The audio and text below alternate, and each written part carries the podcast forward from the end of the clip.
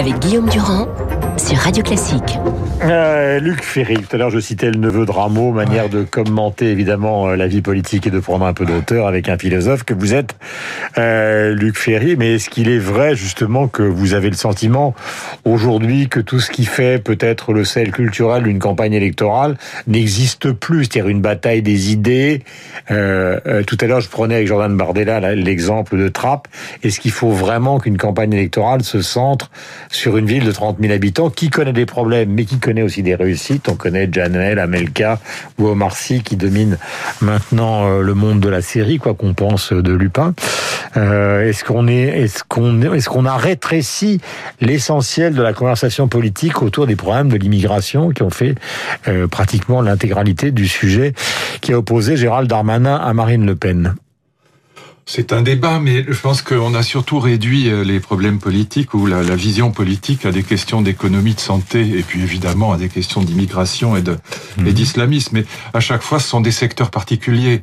Ce qui se passe aujourd'hui et ce qui est dommage, ce qui, ce qui serait, comment dire, intéressant dans une dans une campagne électorale, c'est que bien sûr on traite ces sujets-là. Je ne dis pas que ces sujets sont ne sont pas importants, mais qu'il y ait un cap euh, euh, grandiose et qui devrait être évidemment la place de l'Europe dans la troisième révolution industrielle à mes yeux. C'est ça le grand sujet. Est-ce que nous allons devenir une colonie des États-Unis et de la Chine ou est-ce que nous allons être capables, nous Européens et nous Français en particulier, de, de, de jouer un rôle important et de profiter de cette troisième révolution industrielle? Mmh. Je donnais une conférence à Saint-Cyr l'autre jour cette semaine. C'était d'ailleurs tout à fait intéressant de rencontrer des militaires parce que eux savent très bien que la troisième révolution industrielle, les drones, l'intelligence artificielle sont en train de bouleverser complètement mmh. les données de la guerre et ils savent très bien que en gros, si l'armée, si les Américains voulaient clouer l'armée française au sol, au sol, ils pourraient le faire parce qu'elle est bourrée de technologies américaines, hein, les GPS, tout ce qui sert à guider les missiles, les avions, les chars, les bateaux, tout ça, tout ça, c'est de la technologie américaine. Mmh. Et donc, il y a un vrai problème de souveraineté européenne, de place de l'Europe, de la civilisation européenne. Voilà, c'est ça l'important. Euh, parce que c'est pas une question simplement commerciale ou financière, mais il faut que l'Europe trouve sa place dans la troisième révolution industrielle, celle de l'intelligence artificielle de la robotique et du digital. Sinon, c'est la civilisation européenne qui s'effondrera. Et la civilisation européenne, c'est quoi? C'est bien sûr sur le plan politique la liberté, les droits de l'homme, la démocratie, mais aussi la protection sociale et l'État-providence. Et puis c'est toute l'histoire des Lumières et toute l'histoire de l'art. Donc c'est ça qu'on risque de perdre. Donc je trouve qu'une campagne électorale devrait bien sûr traiter les thèmes que vous avez évoqués, c'est évident, mais elle devrait avoir un cap clair sur la question de la place de l'Europe et de la civilisation européenne. Voilà, bon, je mais, dis ça en trois mais, mots, mais, mais bon, c'est pour moi l'essentiel. Mais vous savez, Luc, et, euh, je, je, je, je, ne dis pas que j'approuve, que je, je suis pas là pour ça, mais c'est une conversation que nous avons. Oui. Euh, vous savez très bien, comme lecteur de Tocqueville ou même de l'historien britannique Théodore Zeldin, que les passions françaises ne sont pas forcément du côté de cet avenir inquiétant.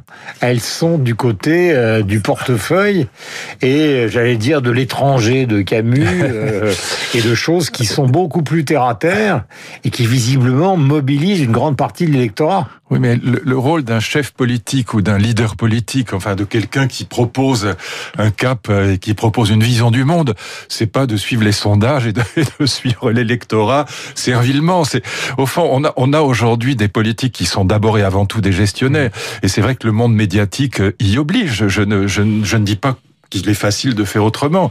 On est obligé de gérer au jour le jour euh, les, les, les problèmes qui se posent aujourd'hui, la vaccination, l'immigration, trappe, etc. Bon, mais euh, si on veut avoir, euh, comment dire, un, cap qui soit fédérateur, qui soit grandiose, il faut expliquer aux gens aussi ce qui se passe aujourd'hui. Il faut expliquer aux gens, il faut expliquer que si on veut pas perdre encore une fois ce que la civilisation européenne a de plus grandiose, il faut qu'on soit capable de s'installer dans cette troisième révolution industrielle. On a des scientifiques scientifiques géniaux en France. Hmm. On a, regardez Yann Lequin par exemple, qui est l'inventeur du deep learning, donc de, le, disons de l'intelligence artificielle moderne. Facebook, en France, il travaille, il, voilà, il est breton, mais il travaille pour Facebook, euh, donc pour les Américains. Mais il y en a beaucoup d'autres euh, qui sont dans cette situation-là parce que euh, les Américains ont compris que l'intelligence, qu'elle soit artificielle ou humaine, c'est le pétrole de la troisième révolution industrielle, et donc ils achètent en quelque sorte les cerveaux. Euh, on, pour l'instant, voilà, on, on, est complètement à côté de la plaque. Encore encore une fois, on est des sous-traitants des États-Unis, une colonie des États-Unis. Et pour moi, c'est le problème numéro un, c'est le problème de l'Europe. Euh, je rappelle que nous avons débattu lors de la précédente présidentielle, c'était le cas par exemple de François Fillon, de l'importance de la, de la fonction publique. Jacques Delarosière, qui était l'invité tout à l'heure euh, de Dimitri Pavlenko, disait que nous avions 700 000 agents administratifs de trop par rapport à l'Allemagne et une moyenne de 200 000 par rapport aux pays de l'OCDE, ce qui veut dire que les prélèvements obligatoires sont considérables, 10% de plus que nos voisins, ce qui veut dire que à proportion justement de ces salaires versés, eh bien c'est l'administration qui l'emporte sur une industrie qui s'effondre. Non, mais ça, c'est tout à fait vrai par rapport à la, à la, au poumon, si je puis dire, économique qu'est le, qu'est le marché libre, qu'est le marché privé, si vous voulez, qu'est l'économie euh, libérale, euh, la place de la fonction publique. On a, je crois, 5 600 000 fonctionnaires en France et, et, ça, ça, ça dévore littéralement l'argent qui est produit par le, par le marché. Et donc, c'est, vrai qu'il y y a trop de fonctionnaires, mais ce qui, ce qui veut pas dire, moi, je suis un, un très, un très chaleureux partisan de la fonction publique. Simplement, elle est trop nombreuse. Simplement, ça veut pas dire qu'elle est mauvaise, mais elle est trop nombreuses. C'est une histoire très ancienne. Il faudrait citer Léon Duguy, Oriot, toute la tradition du service public qui nous a rendu des services extraordinaires. Simplement, on l'a, développé euh, de, de, manière trop, trop massive. Donc tout ça, tout ça est exact.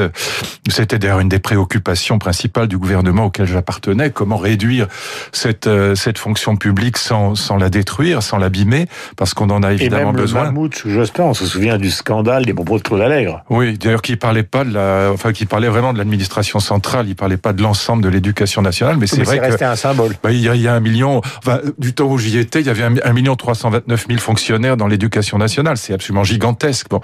Et c'est vrai qu'en fusionnant, par exemple, c'était mon projet, si j'étais resté là aux affaires, de fusionner l'administration euh, des régions et des départements. Ça, ça, alors là, vous, vous économisez 100 000 ou 150 000 euh, postes, mais sans aucun dommage pour le fonctionnement de, euh, de ni de l'État ni de la fonction publique territoriale. Donc il y a, il y a vraiment des choses à faire. On était d'ailleurs sur le point de les faire. Mais, mais c'est vrai que c'est là encore un sujet particulier. Mais ce que j'attendrais d'un président de la République, c'est euh, ou d'une présidente de la République, c'est qu'il ait un cap clair sur la place de la civilisation européenne dans le monde. On est en plein déclin. Vous voyez que vous êtes en train de parler comme si la campagne était installée. Et ah, elle, est, elle, est, installée. Elle est installée. Elle est installée. Bien sûr. Marine bien Le Pen, Darmanin, bien sûr. Euh, Jean-Luc Mélenchon qui était chez Hanouna, grande émission. Alors la grande erreur de la droite, j'en parlais avec euh, Christian Jacob l'autre jour, euh, la grande erreur Et de ils la ont droite. disparu. Bah, c'est d'attendre trop longtemps. C'est-à-dire que comme il y a plusieurs candidats potentiels, il y a Xavier Bertrand, il y a Valérie Pécresse, il y a éventuellement Barouin, éventuellement Sarkozy, on ne sait pas. Bruno Retailleau qui est là aussi. Bon, et donc euh, leur grande erreur, c'est de se dire on va décider par les sondages trois mois avant, mais c'est trop tard.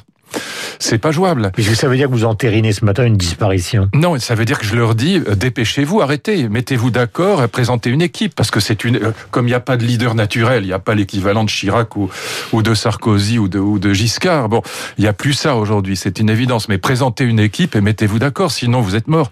Voilà, c'est c'est c'est une évidence là aussi. Et, et si, si, on veut éviter le, le débat euh, Macron-Le Pen à nouveau, il faut que la droite soit capable aujourd'hui, aujourd'hui, pas dans six mois, pendant huit mois, mmh. de présenter un candidat. Mais vous n'avez pas le sentiment, pas comme observateur, que justement cette affaire est déjà réglée, puisque c'est un. Bah, écoutez, rien n'est jamais réglé en politique. Il suffit de se réveiller, mais là, il se réveille pas pour l'instant. Donc. Et pour quelle euh, raison?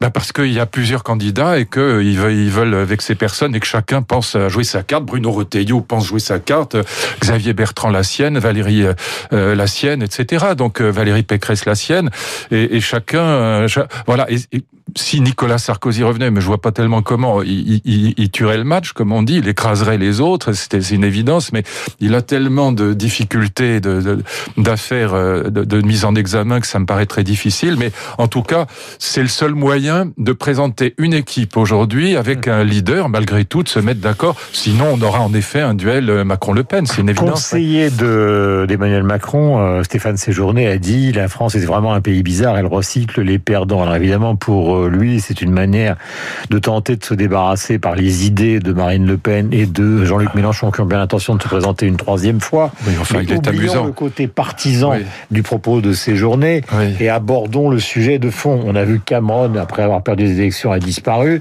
On sait qu'aux États-Unis, tous les présidents américains qui perdent, même quand ce sont des hommes de qualité comme Al Gore, bah, finalement, euh, ils disparaissent d'une certaine manière de la scène politique. Comment se fait-il qu'en France, dans notre tradition, et là je m'adresse aux philosophe.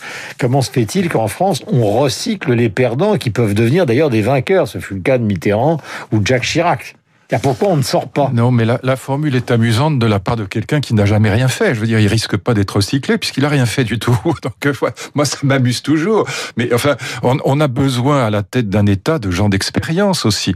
Et donc, les perdants, en quoi ils ont perdu? Enfin, et, il croit qu'il est où lui? Euh, le, son, son, gouvernement, euh, dans, dans, les sondages, il est à combien? Il a, enfin, tout ça est ridicule. Quand on n'a jamais rien fait de sa vie, quand on est complètement inconnu, euh, qu'on n'a a aucun aucun bilan à son actif, euh, en effet, on risque pas d'être recyclé. On n'est ni perdant ni, ni gagnant, on n'est rien du tout. Mmh. Voilà. Donc, euh, moi, je préfère avoir euh, quelqu'un d'expérience à l'Élysée ou à Matignon plutôt que des débutants ou des amateurs. Voilà. Et donc, on apprend, on apprend dans ce dans ce métier. Donc, moi, je pense que mais ce, qui, est très dommage. Les conséquences d'un quinquennat impossible. Non, mais puisqu'il ne s'est pas présenté. On a des élections depuis un certain temps qui sont des élections entièrement par défaut et par hasard. Bon, c'est le cas de Hollande. On sait très bien que Dominique Strauss-Kahn est tombé pour les raisons qu'on sait. Là, euh, Fillon est tombé pour les raisons qu'on sait. Puis euh, la nature ayant horreur du vide, on a des gens qui prennent la place, mais qui sont pas, si je puis dire, des candidats naturels. Bon, ce que la, droite et la gauche devraient présenter, euh, pour la gauche, ça paraît extrêmement difficile. C'est une équipe, encore une fois. Aujourd'hui, on n'est plus dans dans la logique de l'homme providentiel ou du candidat naturel. On n'a plus ça nulle part. Voilà, on a ça si au Front National enfin au Rassemblement national, et évidemment euh, avec euh, avec Macron, parce qu'il est président de la République. Mais sinon, à droite et à gauche, on n'a plus ça, donc on, on est obligé de présenter des équipes. Alors à gauche, c'est euh, quasiment impossible parce que euh, l'annonce la, la, de la candidature de Jean-Luc Mélenchon fracture complètement la gauche. Donc je vois pas comment la reconstitution d'une gauche plurielle me paraît très difficile à gauche. Les écologistes sont d'un côté, le Parti socialiste d'un autre, et puis le Mélenchon d'un troisième. Donc ça paraît très difficile. Mais à droite, ils doivent présenter une équipe s'ils veulent euh, qu'il y ait une alternative, pardon pour le mauvais français, mais enfin j'ai pas d'autre mot, une alternative à la au duel prévisible euh, Macron-Le Pen. Voilà. Mais encore une fois, euh, on apprend dans ce métier et c'est c'est c'est pas c'est pas une honte d'avoir été au gouvernement il y a 15 ans ou il y a 20 ans. C'est c'est pas des gens comme Eric Woerth ont du talent. Il, sait ce que c'est que, la, que, le budget. Il, sait, il, a une compétence budgétaire économique qui est incontestable. Bon, voilà, je pourrais en citer beaucoup d'autres euh, à droite ou à gauche. Manuel Valls, c'est pas un débutant non plus, si je veux équilibrer et citer, citer des gens de gauche, voilà. Mais, euh, mais ça me paraît quand même ridicule de la part de gamins qui n'ont jamais rien fait de leur vie et qui sont des amateurs de dire qu'on recycle les perdants. Journées, hein. C'était pas, c'était pas Macron qui parlait, c'était ces journées. Qui... Non, non, oui, je sais, oui, j'ai bien compris, oui. mais ces journées, personne ne sait qui c'est. C'est pas. Non, mais c'est un. Il, il risque pas d'être recyclé. Euh, concernant justement cette situation politique, vous en, vous en dressez ce matin, euh, comment peut-on dire, un, un portrait qui est quand même très pessimiste. Oui, pour l'instant, c'est pas euh, réjouissant. Voilà, c'est pas. Euh, si vous voulez, c'est très clair. Il y a, il y a ni vision du monde. Il y a personne n'a de vision du monde dans le dans le paysage politique aujourd'hui. Euh, on a affaire à des à des gestionnaires qui qui gèrent avec des conventions. Je regarde les conventions de de, de DLR, enfin de l'ancienne UMP. C'est des conventions par secteur, mais il n'y a pas de projet global. Même chose à, gauche, ils sont complètement perdus. À gauche, c'est le désert des Tartares. Bon. Et, et quant à Macron, c'est vraiment gestionnaire, c'est pas, c'est vraiment euh, un, économiste gestionnaire. Bon, et donc on n'a pas de, on n'a pas de grands cap et on n'a pas de grands hommes. Voilà, on a des nains de jardin et on n'a pas de vision du monde. Je suis désolé de le dire comme ça parce que c'est, c'est la vérité. On n'a pas l'équivalent de Giscard ou euh, ou de ou de De Gaulle ou, ou même de euh, de Mitterrand et Sarkozy. Voilà. Regardez la situation en Italie, on a été obligé de retrouver Mario Draghi parce que rien ne fonctionnait. la situation en Espagne a été compliquée. en Belgique, ils n'ont pas eu de gouvernement pendant pendant des semaines. Si, et semaine. Euh, Boris Johnson est arrivé au pouvoir parce que Cameron s'est lancé dans un référendum qui s'est complètement planté. Madame voilà, May est restée quelques temps parce qu'elle n'a pas réussi à s'imposer. Donc cette espèce. C'est pour ça que les souverainistes populistes gagnent. Peu importe comment on les appelle, on me dira que le mot populisme n'est pas bon, mais enfin on se comprend. Mais partout dans le monde, euh, les populistes, alors on dira il y a eu l'échec de Trump. Enfin, il a quand même fait 74 millions de voix. Et euh, s'il n'y avait pas eu la Covid, probablement il aurait été réélu. Il a quand même un électorat énorme derrière lui. Mais sinon, par partout, en Hongrie, en Italie, en Grande-Bretagne. on a des, on a la victoire de, de populistes et même même regarder aussi le, les succès électoraux de Poutine, parce que je pense pas que Poutine ait besoin de tricher aux élections pour gagner. Et donc évidemment ce désert des politiques, disons rationnelles ou raisonnables ou les deux, mhm. à gauche comme à droite, et non parlons pas du centre mou, c'est ça laisse une place, un boulevard au populisme. Marine Le Pen, elle est quoi dans les sondages? À 48% au deuxième tour. Hum. Et s'il y a encore un pépin euh, avec un, coup de terrorisme islamiste, elle sera élue. Question, la dernière, à caractère culturel et politique, puisque vous parliez des grands hommes, vous avez vu probablement cette semaine passer dans un journal dans lequel vous donnez des chroniques Le Figaro, la vision contestée par certains d'un hommage qui serait rendu par la République à Napoléon et donc aussi à Bonaparte. Alors est-ce que vous êtes pour une version light, c'est-à-dire d'un État qui, au fond, organiserait ou participerait à des colloques, à des cérémonies, ou est-ce que vous considérez que la République doit plonger dans un hommage national à Bonaparte? Mais surtout pas. Enfin, là, je suis en désaccord avec le, avec mes propres lecteurs que, que j'adore par ailleurs. Mais euh, et pourquoi? Puisque vous êtes nostalgique des grands hommes, vous l'avez exprimé pendant. J'ai pas, j'ai jamais pensé une seconde que Napoléon était un grand homme. Voilà, je, je suis pas un napoléonien. Je pense que ce que Napoléon a apporté de, de en effet, de grand à, à l'histoire de France, c'est paradoxalement, c'est le Code civil. Hmm. C'est assez grandiose le Code civil. C'est quelque chose de tout à fait extraordinaire. Mais par ailleurs, euh, ces, ces, ces, guerres napoléoniennes sont un véritable désastre euh, à, à, tous égards, pas simplement sur un plan humanitaire, mais aussi sur un plan strictement politique. Donc, euh, je suis pas du tout euh, quand il fait fusiller 4000 malheureux types euh, qui, qui n'ont rien fait de mal. En fait, ces gens qui vous écoutent doivent être étonnés parce qu'ils doivent penser que bah, le gaulliste que vous êtes ah, mais, a, aussi les, pas, pas a aussi les pieds dans l'empire. Mais De Gaulle, c'est l'anti-Napoléon à mes yeux. C'est le contraire absolu de Napoléon. Parce que De Gaulle, c'est justement ce qui est génial chez le général de Gaulle, c'est un maurassien de gauche d'une certaine manière. C'est que à la fois il a le sens de l'État, mais en même temps c'est un être humain. C'est quand même un type qui est profondément humain, aussi bien dans sa famille que par rapport au peuple français. Et donc c'est tout le contraire de Napoléon. En plus c'est celui qui va incarner la résistance à l'horreur, euh, à l'horreur quelle que soit l'horreur d'ailleurs nazie ou l'horreur communiste. Et donc euh, c'est un vrai humaniste le général. C'est euh, Napoléon est un, est un totalitaire fanatique. Voilà la fin, Luc Ferry. Euh, merci. Je vais me faire tuer dans mon journal. non, vous inquiétez pas, on vous, donnera une escorte. 8h57, c'est un c'est un indice de liberté. Vous, vous n'êtes pas seul, vous vous souvenez peut-être que Lionel Jospin est le seul, d'ailleurs, parmi le personnel politique qui avait écrit un livre qui était, disons, relativement critique à l'égard de ce que fut. Je vais faire de la peine à mon ami Villepin, que par ailleurs j'aime beaucoup, mais je suis pas du tout, du tout un fan de Napoléon.